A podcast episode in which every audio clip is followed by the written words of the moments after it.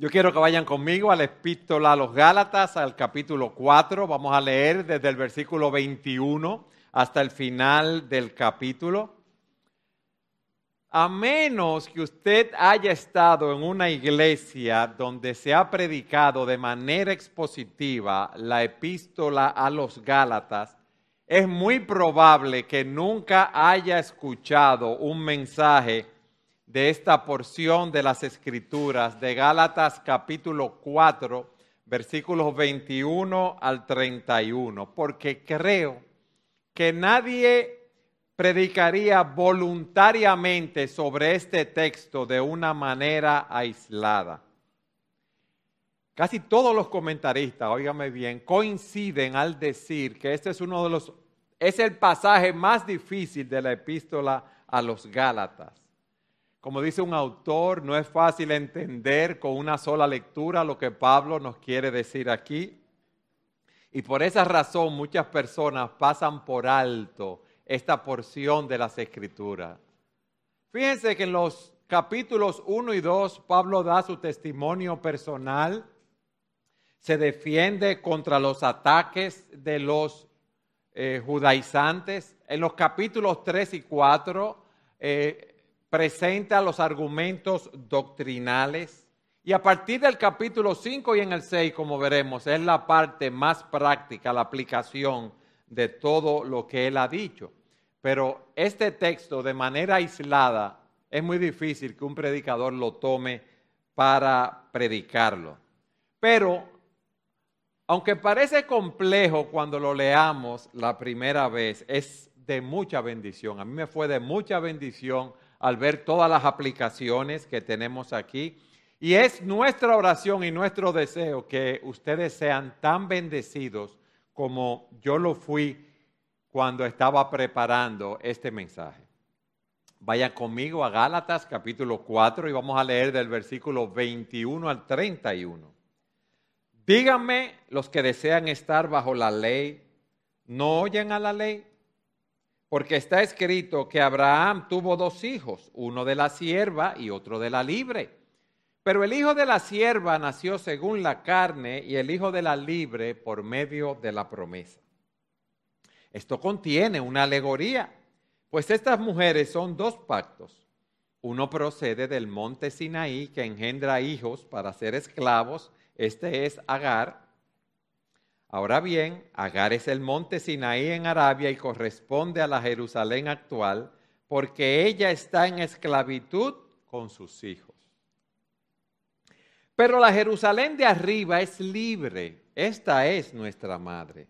Porque escrito está, regocíjate, oh estéril, la que no concibes, prorrumpe y clama, tú que no tienes dolores de parto porque más son los hijos de la desolada de la que tiene marido. Y ustedes, hermanos, como Isaac, son hijos de la promesa. Pero así como entonces el que nació según la carne persiguió al que nació según el Espíritu, así también sucede ahora. Pero, ¿qué dice la Escritura? Echa fuera a la sierva y a su hijo, pues el hijo de la sierva no será heredero con el hijo de la libre. Así que, hermanos, no somos hijos de la sierva, sino de la libre. Está fácil, ¿verdad?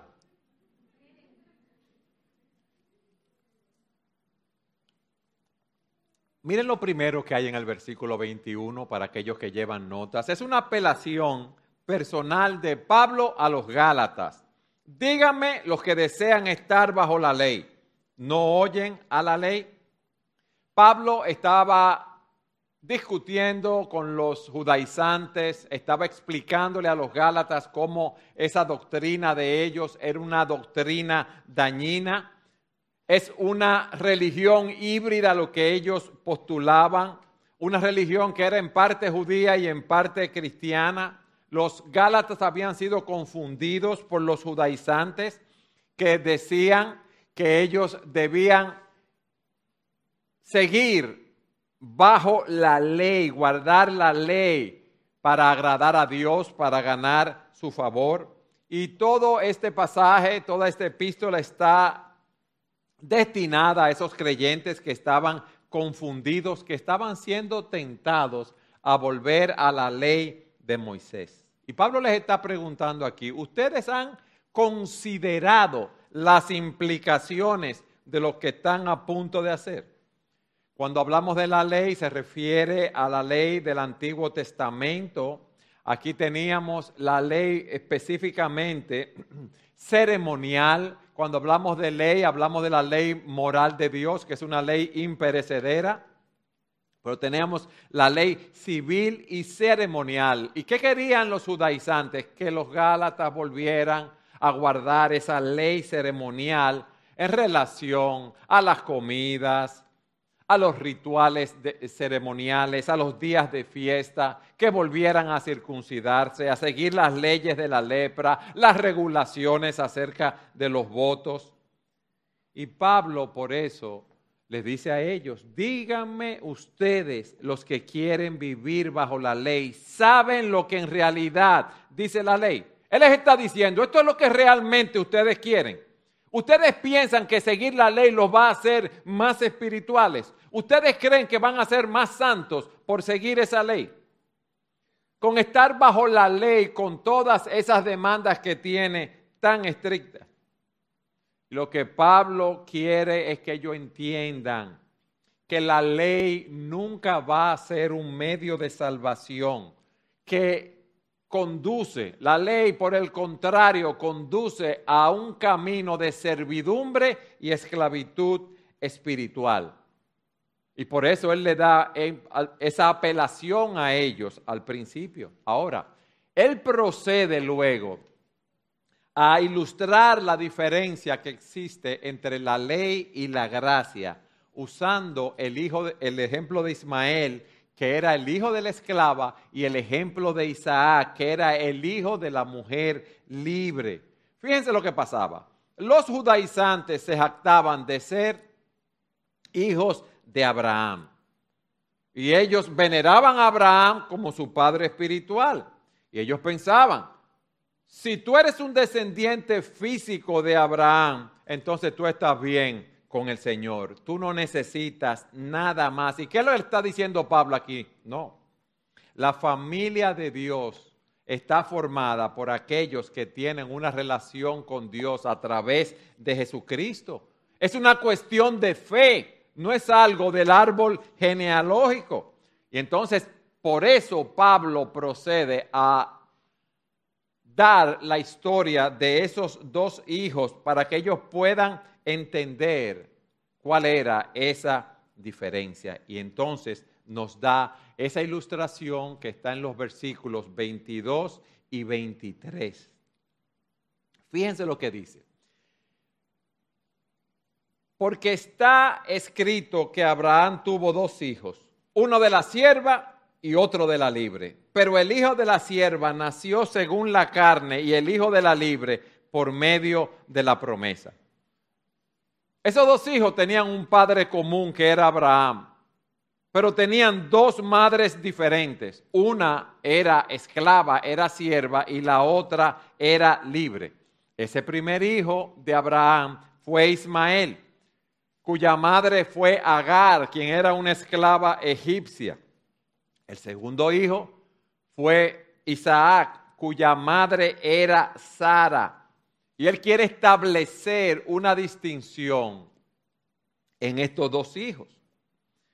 Luego que él explica esta diferencia, él dice la forma en que nacieron estos hijos. Versículo 24, 23. Pero el hijo de la sierva nació según la carne y el hijo de la libre por medio de la promesa. Ok, ustedes son hijos de Abraham. Sí. Pero Abraham tuvo dos hijos. Uno conforme a la carne y uno conforme a la promesa. Eso es lo que él quiere establecer. Él quiere establecer esa diferencia. Recuerden, como hemos visto en otros mensajes, que Dios había prometido un hijo para Abraham. Dios le había dado la promesa que tendría un hijo, que tendría una gran descendencia. Pero ¿qué resulta? Que su esposa Sara era estéril y no habían podido tener hijos. Y cuando Abraham tenía 86 años y Sara 76, él pensó, bueno, esta promesa no se va a cumplir. Quizás yo tenga un hijo según la costumbre, eh, hijo de Eliezer, mi mayordomo. Y él, Abraham, clama a Dios en desesperación. Y Dios le dice, no te va a heredar un hijo de Eliezer, sino tú vas a tener un hijo que va a ser el que te va a heredar a ti. Pero ¿qué resulta? Que pasaron muchos años más y ese hijo no llegaba. Sara seguía sin concebir. Y por eso durante ese tiempo, Sara le dijo que se llegara, que tuviera relaciones sexuales con Agar, su sierva, para que tuviera un hijo. Y ese hijo fue Ismael. Ese no era el hijo de la promesa. Ese hijo vino como parte de un artificio humano con que Sara concibió ese plan. Pero no era lo que Dios tenía para ellos. ¿Qué resulta? Que luego Sara concibe, tiene un hijo que es Isaac. Ese era el hijo de la promesa. Ya Abraham tenía 100 años de edad, Sara tenía 90 años de edad y ese hijo vino de una manera, ¿verdad?, sobrenatural porque ella era estéril, no podía concebir y por la edad que ellos tenían no podían tener hijos pero ese es el hijo de la promesa. Y por eso dice Hebreos 11:11, también por la fe, Sara misma recibió fuerza para concebir, aún pasada ya la edad propicia, pues consideró fiel a aquel que lo había prometido.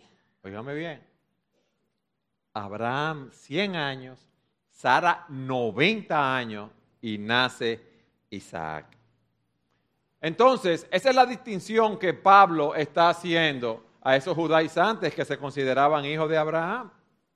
La concepción de Ismael, ¿qué representa? El camino del hombre que es según la carne. La concepción de Isaac, ¿qué representa? El camino de Dios que es por la promesa. Ismael representa la justicia humana por vía de esfuerzos individuales del hombre y sus obras religiosas. Isaac representa el camino de la fe y la justicia imputada por Dios. Ustedes ven, uno corresponde al legalismo, otro corresponde a la gracia. Uno corresponde a aquellos que han tenido un nacimiento natural y están confiando en sus propias obras. Isaac simboliza a quienes también han tenido un nacimiento espiritual por cuanto han confiado en la obra de Jesucristo. Yo quiero leer de la nueva traducción viviente el versículo 23 de Gálatas 4. Miren cómo él lo plantea aquí. El nacimiento del hijo de la esclava fue el resultado de un intento humano para lograr que se cumpliera la promesa de Dios. Pero el nacimiento del Hijo de la Libre fue la manera en que Dios cumplió su promesa. Dicho de, otra manera, porque está escrito que Abraham tuvo dos hijos, uno de la sierva y otro de la libre. Pero el hijo de la sierva, que era Ismael, nació según la carne, fue mediante una concepción natural por la petición de Sara a Agar. No era conforme a la promesa de Dios, mientras que el hijo de la libre nació por medio de la promesa, de la promesa que Dios dio a Abraham de que tendría un hijo, a pesar de que Sara era estéril. Entonces hasta aquí hemos visto la apelación que Pablo hace a los Gálatas para que ustedes quieren volver a la ley. Y explica entonces históricamente lo que fue de los hijos de Abraham. Tuvieron un solo padre, pero tuvieron dos madres. En tercer lugar, se nos habla de la interpretación divina, cómo se interpreta esto. Y dice en el versículo 24, esto contiene una alegoría. Una alegoría es una historia que transmite un significado más allá del sentido literal de la palabra. Y fíjense lo que dice. Pues estas mujeres son dos pactos. Uno procede del monte Sinaí, que engendra hijos para ser esclavos, esto es Agar. Ahora bien, Agar es el monte Sinaí en Arabia y corresponde a la Jerusalén actual, porque ella está en esclavitud con sus hijos. Pero la Jerusalén de arriba, esta es nuestra madre. ¿Está fácil? No, no, no está fácil, pero lo vamos a explicar, no se preocupen. Dos pactos. Pablo nos habla aquí de dos madres, dos hijos, dos lugares geográficos. Agar, Ismael y el monte Sinaí, que es la Jerusalén terrenal. Eso representa que el pacto de la ley, el pacto de esas obras. Mientras que Sara, Isaac y la, la Jerusalén celestial representan el pacto de la promesa, la gracia y la fe. ¿Dónde dio Dios la ley a Moisés? ¿No fue en el monte Sinaí? Bien. ¿Y qué requería esa ley? Oh, tú tienes que guardar toda, toda la ley si tú quieres ser salvo. Si tú quieres agradar a Dios, tú debes guardar toda esa ley. ¿Pudieron ellos satisfacer a Dios guardando la ley? ¿Podemos nosotros satisfacer a Dios guardando toda la ley? No, no podemos. Porque tendríamos que guardar esa ley desde que nacemos hasta que morimos sin pecar ni una sola vez. Entonces, ¿qué es lo que nos está diciendo aquí? Por nuestros propios intentos nunca vamos a poder ser justificados. Nunca lo vamos a poder ser. Y vamos a ser esclavos que luchan por alcanzar una libertad que es imposible por nuestros propios esfuerzos. ¿La vamos a poder alcanzar? Nunca la vamos a poder alcanzar. Vayan conmigo a Gálatas 3.10. Yo voy a leer de la nueva traducción viviente. Miren lo que dice. Sin embargo, los que dependen de la ley para hacerse justos ante Dios están bajo la maldición de Dios. ¿Por qué? Porque las escrituras dicen, maldito es todo el que no cumple ni obedece cada uno de los mandatos que están escritos en el libro de la ley de Dios. Y en Gálatas 3:12 se nos dice, el camino de la fe es muy diferente del camino de la ley que dice, es mediante la obediencia a la ley que una persona tiene vida. ¿Vamos a tener vida obedeciendo la ley nosotros? ¿La podemos cumplir? No. ¿Y entonces? ¿Vamos camino a una condenación eterna? Fíjense lo que dice el versículo 26 ahora. Pero la Jerusalén de arriba es libre, esta es nuestra madre porque escrito está, regocíjate, oh estéril, la que no concibes, prorrumpe y clama, tú que no tienes dolores de parto, porque más son los hijos de la desolada que de la que tiene marido. Los descendientes de Ismael, Agar y el monte Sinaí van camino a una condenación eterna. Eso es lo que Pablo le está diciendo. Pero los descendientes de Sara a través de Isaac viven en la Jerusalén de arriba y somos libres porque ella es la madre de todos. Si tú eres un hijo de Dios, que has sido salvo por la gracia de Dios, por medio de la fe en Jesucristo, tú eres participante de esa promesa. Repito, ¿qué pasaba?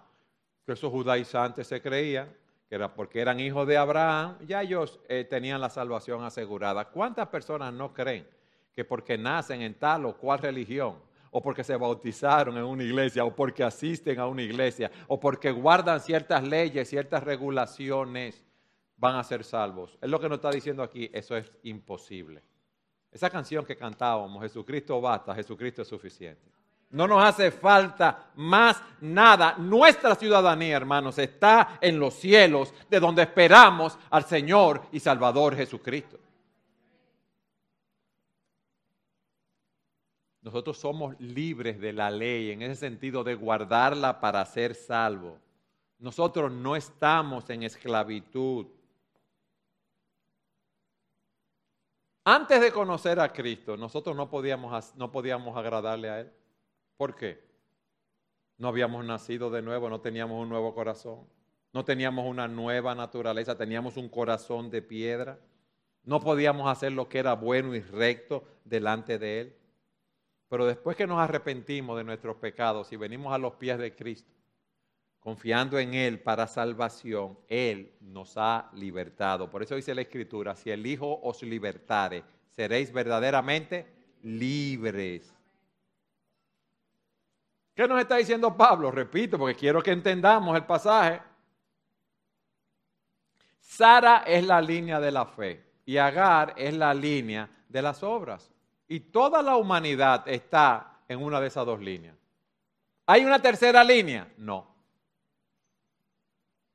O tú estás en esa línea de querer ser salvo por las obras o ser salvo por la fe en Jesucristo. Está quienes piensan que van a ser salvos por las buenas obras, por el esfuerzo propio, y están aquellos que solamente confiamos en la obra de Jesucristo en la cruz del Calvario. Y por eso Pablo continúa y nos dice una cita que es de Isaías cuando dice, porque escrito está, regocíjate, oh estéril, la que no concibes, prorrumpe y clama, tú que no tienes dolores de parto, porque más son los hijos de la desolada que de la que tiene marido. Esa mujer, Sara, que era estéril, esa esterilidad que parecía ser un, un obstáculo insuperable para que se cumpliera la promesa de Dios, tuvo ese hijo conforme a la promesa de Dios. Tuvo a Isaac. Entonces, nosotros podemos resumir esta parte de la siguiente manera. Un hombre tuvo dos hijos de dos madres. Las dos madres representan dos pactos.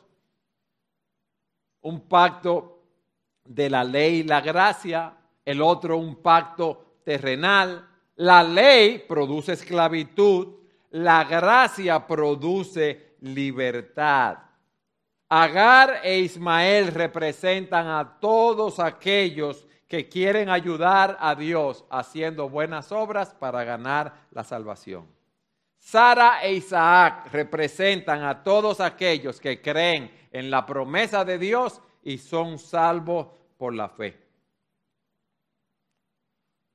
Entonces es verdad que esos judíos eran descendencia de Abraham, pero esos judaizantes eran de la línea de Ismael y Agar, de la línea de la Jerusalén terrenal. Ese era el punto. Ahora, en cuarto lugar, yo quiero que veamos cómo Él nos da aplicaciones de esto. Versículo 28.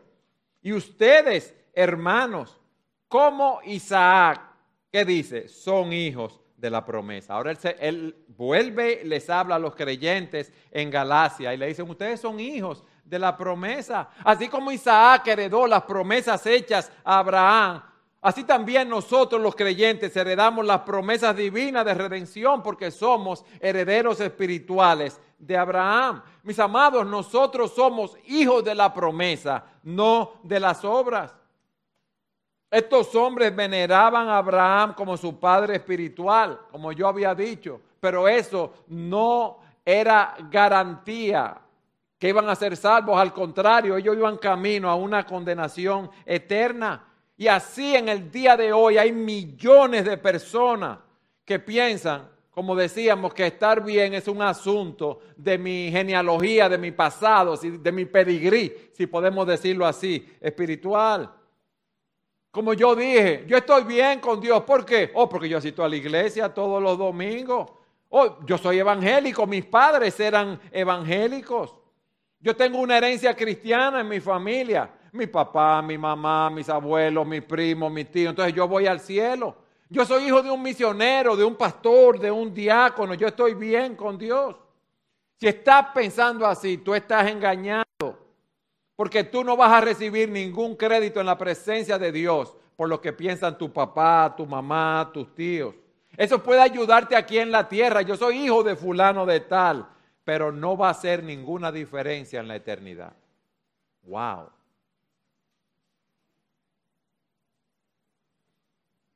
Pero que yo no miento, yo no robo, yo no soy un, como esos sicarios, como esos vendedores de droga. Yo voy a misa los domingos, yo me bauticé, yo estoy bien con Dios. Todos somos pecadores, todos estamos destituidos de la ley de Dios, todos somos eh, por naturaleza descendientes de Ismael y vamos camino a una condenación eterna. Pero ahora él le dice, le dice a los Gálatas, y ustedes hermanos, como Isaac, son hijos de la promesa. En segundo lugar, se nos dice que debemos esperar persecución de aquellos que practican la religión de las obras. Pero así como entonces el que nació según la carne persiguió al que nació según el Espíritu, así también sucede ahora, versículo 29. Los legalistas siempre van a, perseguir a los que somos libres en Cristo. Los falsos siempre van a perseguir a los verdaderos. Y ese punto viene de Génesis 21, donde eh, Ismael se burló de Isaac cuando estaba pequeño, ridiculizándolo y tratando de humillarlo. Y ahí viene un resentimiento en ese sentido. Si tú has nacido del Espíritu de Dios, tú debes esperar persecución. ¿De quién? De los descendientes de Ismael, que era el que había nacido según la carne. Ustedes recuerdan cuando el Señor habló con los fariseos, que Él les dice, si ustedes conocen la verdad, la verdad lo va a hacer verdaderamente libre. Y ellos le dijeron, pero nosotros somos hijos de Abraham. Abraham es nuestro padre. Y el Señor le dice, si ustedes son hijos de Abraham, hagan las obras de Abraham. ¿Por qué?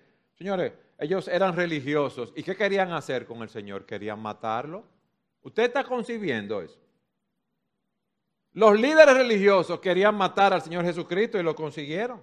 Por eso Pablo dice, porque no es judío el que lo es exteriormente, ni la circuncisión es la externa de la carne. Pues es judío el que lo es interiormente y la circuncisión es la del corazón por el espíritu, no por la letra, la alabanza del cual no procede de los hombres, sino de Dios. Hermanos, debemos esperar persecución. Y le digo una cosa, la persecución generalmente no viene de los ateos, no viene de, los agnósticos. ¿Ustedes saben de dónde viene? De grupos religiosos.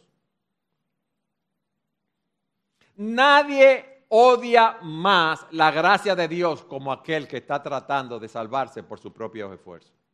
Odian la gracia de Dios, de aquellos que están tratando de salvarse por sus propias obras. Los cristianos, entre comillas, esos cristianos nominales, odian a los verdaderos cristianos porque no pueden entendernos. Se sienten reprendidos por ello.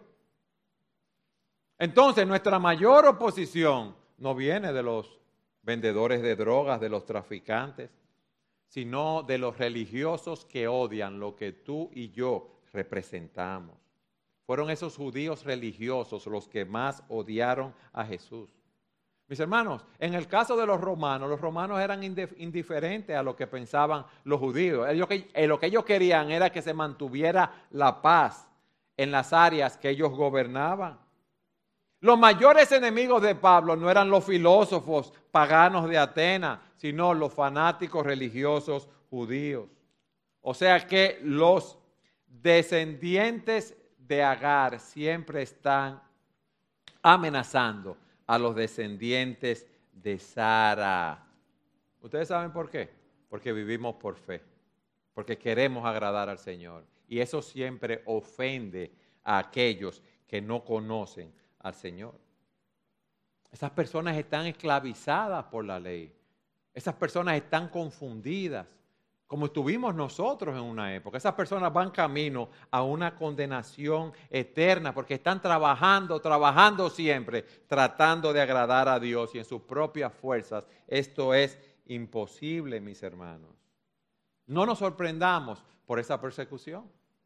En tercer lugar, miren lo que dice en el versículo 30. Pero, ¿qué dice la escritura?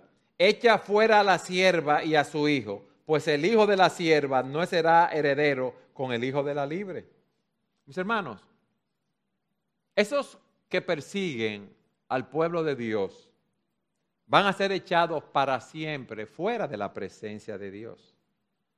Y los que son perseguidos vamos a recibir la herencia prometida por Dios. Miren esto. Aquellos que dependen de las obras de la carne van a ser echados de la casa de Dios.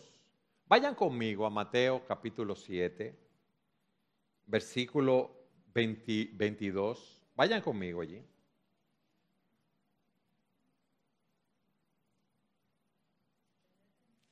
Mateo 7, el versículo 21 dice, no todo el que me dice Señor, Señor, entrará en el reino de los cielos. Y dice en el versículo 22, muchos me dirán aquel día, Señor, Señor, no profetizamos en tu nombre. Y en tu nombre echamos fuera demonios. Y en tu nombre hicimos muchos milagros. Entonces les declararé, jamás los conocí. Apártense de mí los que practican la iniquidad. Y en Mateo 25, 41 dice, apártense de mí, malditos, al fuego eterno que ha sido preparado para el diablo y sus ángeles. Y en Lucas 13, 28 dice que allí, en ese lugar, será el llanto y el crujir de dientes cuando vean a Abraham, a Isaac y a Jacob y a todos los profetas en el reino de Dios, pero ustedes echados fuera. Y en segunda los tesalonicenses 1.7 dice que cuando el Señor se ha revelado desde el cielo con sus poderosos ángeles en llama de fuego, dando castigo a los que no conocen a Dios y a los que no obedecen al Evangelio de nuestro Señor Jesús. Estos sufrirán el castigo de eterna destrucción, excluidos de la presencia del Señor y de la gloria de su poder cuando Él venga para ser glorificado en sus santos en aquel día y para ser admirado entre todos los que han creído, porque nuestro testimonio ha sido creído por ustedes, le dice Pablo a los tesalonicenses, mis hermanos, hay un castigo, hay un castigo. Nosotros íbamos camino a una condenación eterna. No podemos comprometernos con aquellos que no aceptan la verdad de la palabra de Dios. Por eso, hermanos, nosotros no podemos tolerar a los falsos maestros en la iglesia, aquellos que vienen a pervertir la doctrina.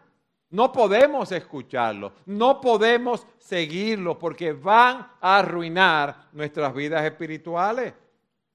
¿Cómo vamos a tolerar a aquellos que vienen predicando un evangelio falso? El hijo de la sierva no será heredero, sino el hijo de la libre. Hermano, por eso nosotros predicamos la palabra de Dios y no inventamos con la escritura. Así dice el Señor. Es lo que hacemos domingo tras domingo. Y cada uno de nosotros debe tener un compromiso con las doctrinas generales de nuestra fe. Mis hermanos, la Biblia es la palabra de Dios. Jesucristo es Dios, es el Hijo de Dios, la segunda persona de la Trinidad. La salvación es por gracia, por medio de la fe, solo a través de Jesucristo. Él ha dicho, yo soy el camino, la verdad y la vida. Nadie viene al Padre si no es por mí. Hay un solo Dios y un solo mediador entre Dios y los hombres, Jesucristo, hombre. Debemos predicar la santidad de la vida humana el diseño de Dios para el matrimonio. Cómo un hombre y una mujer se unen, dejan padre y madre y son una sola carne. Debemos defender estas verdades, aunque eso nos haga impopulares, hermanos, y antipáticos para muchos. Pero tú sabes lo que nosotros tenemos que tener en nuestros corazones, la sonrisa de Dios y no la sonrisa del mundo.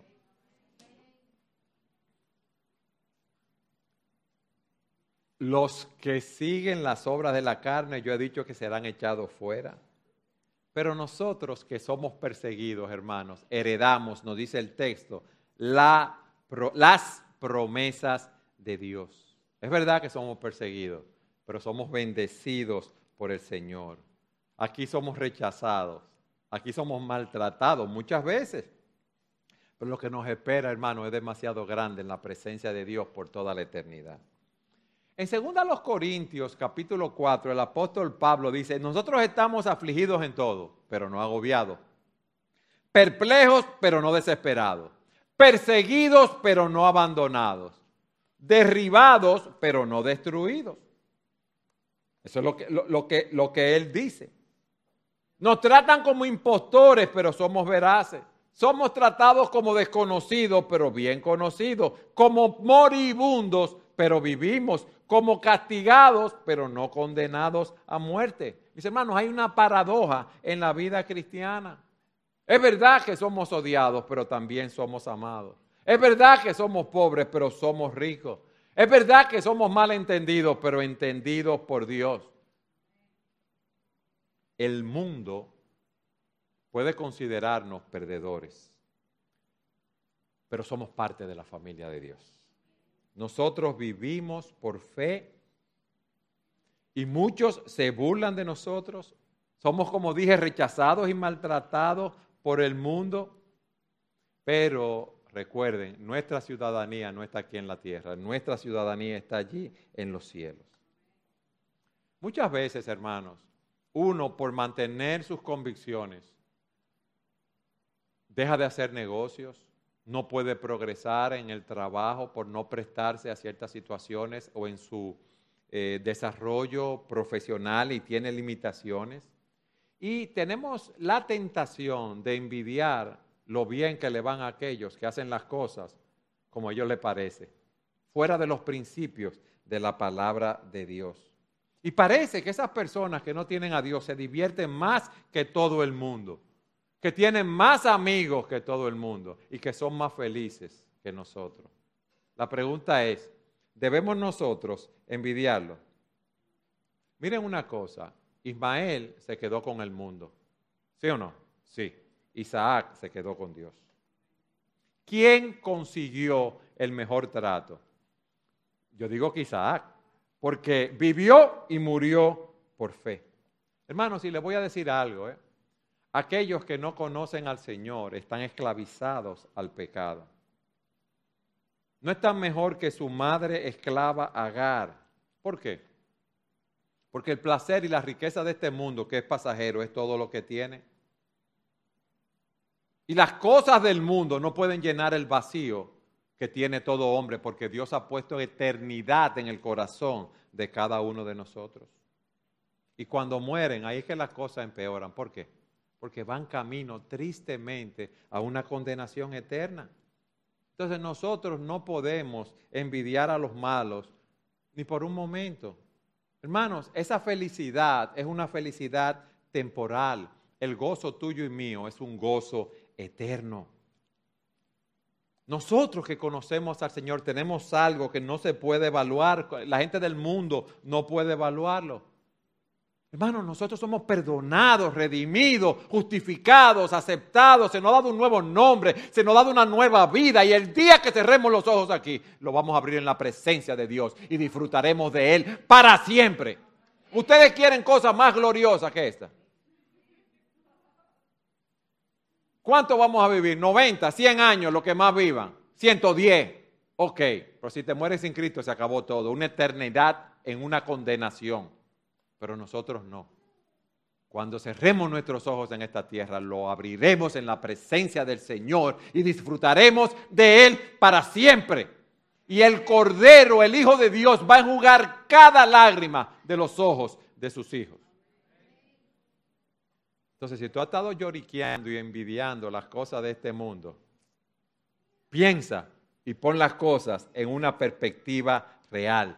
Tú y yo somos herederos de Dios en Jesucristo. Pero nos dice en el versículo 31, así que hermanos, no somos hijos de la sierva, sino de la libre. O sea, ustedes no son esclavos, ustedes son libres. Por eso este mensaje lo titulamos Libertad versus esclavitud. No podemos regresar a la esclavitud de la ley. Hermano, seguir esa serie de reglas nos puede dar un alivio temporal, pero no trata con el corazón. Trata con la conducta, con las cosas externas. Y el único que puede cambiar nuestro corazón, quitarnos el corazón de piedra y darnos un corazón de carne, es Jesucristo. No puede dar un corazón para nosotros amar a Dios. El único que puede dar muerte a nuestro yo es Jesucristo, mis hermanos.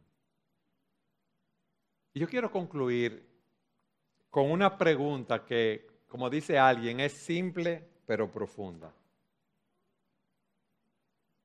Yo espero que hayamos entendido el pasaje, ¿verdad? La pregunta es esta, ¿quién es tu madre? ¿Agar o Sara? ¿Has nacido de la carne o naciste del Espíritu? ¿Sigues pensando que hay alguna manera de ayudar a Dios con las cosas que hace en tu salvación? No la hay. No somos lo suficientemente buenos para merecer la salvación. Si podemos decirlo así, los Ismaeles de este mundo confían en sí mismos. Los Isaacs de este mundo confían solo en Dios para salvación. Ustedes ven, hay dos corrientes y solo dos. A pesar de las diferencias de color, de, cultura, de idioma, de lugar de nacimiento, a los ojos de Dios, toda la raza humana está dividida en dos grupos. Los Ismael o Ismaeles, si se puede decir de esa manera, y los Isaac. ¿En qué grupo estás tú? ¿Quién es tu madre? ¿Agar o Sara? ¿Eres tú libre o eres un esclavo? Esa pregunta tú la debes responder.